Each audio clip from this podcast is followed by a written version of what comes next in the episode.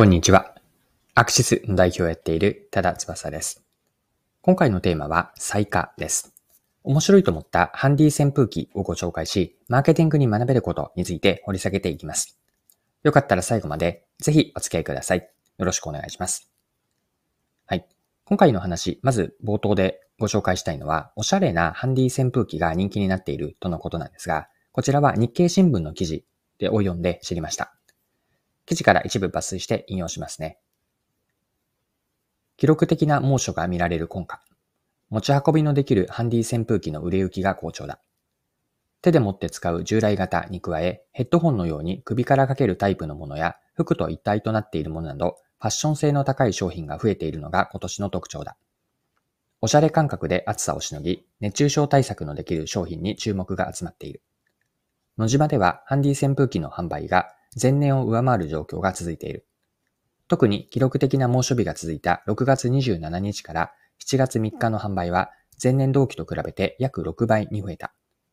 6月下旬に記録的な猛暑があったことなどが追い風となった。はい。こちらは日経の2022年8月7日の記事からの引用でした。ファッション性の高いハンディ扇風機の例が、この記事ではいくつか紹介されていたんですが、その一つがローリングというえー、ロアインターナショナルという会社のハンディ扇風機です。このローリングについて記事から詳しく見ていきましょう。需要増に伴い商品数も増え続けている。足元で人気なのがファッションアイテムの一つとして使えるようなおしゃれなハンディ扇風機だ。小型家電などの輸出入を手掛けるロアインターナショナルは昔首からかけるタイプの小型扇風機ローリングを6月末に発売した。タービンが回転して風を送り出す仕様のため、羽がなくヘッドホンのような見た目が特徴だ。色はオフホワイト、ミントグレー、ライトベージュの3色展開で、どんな洋服にも合わせやすい色合いを意識した。首にかける部分がシリコン素材でできており、扇風機部分に巻きつけることができるため、持ち運びにもかさばらない。EC サイトで販売しており、価格は4500円。約3時間の充填で最大6.5時間程度使うことができる。はい、ここまでが記事です。2022年の夏時点では、ハンディ扇風機で主流なのは、扇風機の形をそのまま小さくしたタイプなのかなと。でここに多様なデザインのハンディ扇風機が出始めたというのが2022年の夏だったわけです。送風の強さとか持ち運びやすさ、バッテリー性能などの機能面に加えて、デザインでの再化を各社がやろうとしている。これが市場なのかなと思っています。で、立場を消費者に変えると、価値イメージの変化がこれによって起こるんですね。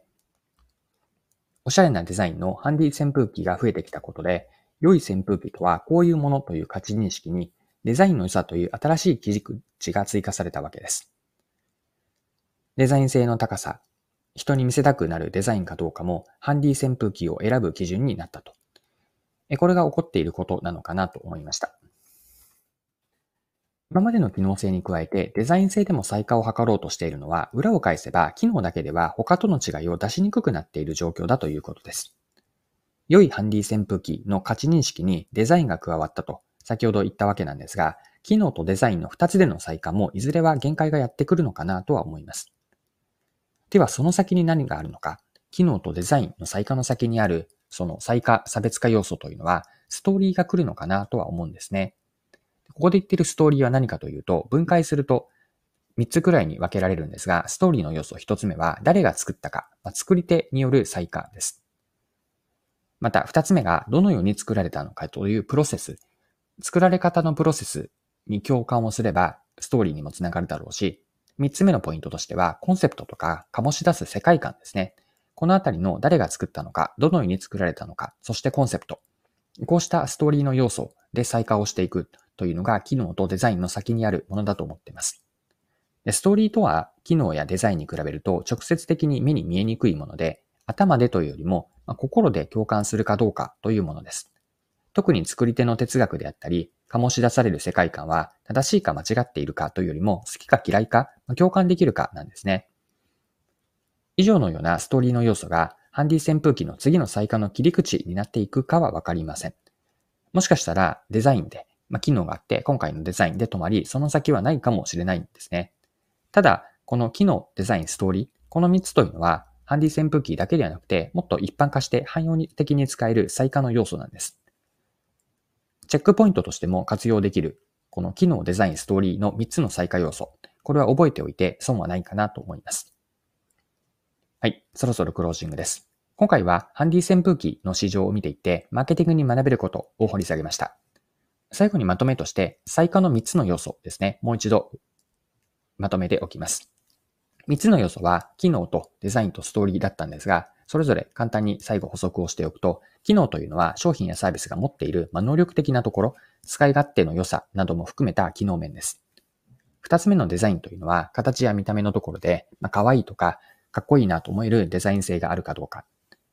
三つ目のストーリーは、誰が作ったかであったり、作られるプロセス、あるいはコンセプトとか世界観。まあ、こうした時には、目に見えないところに共感できるかどうか。これが最下の3つ目の要素です。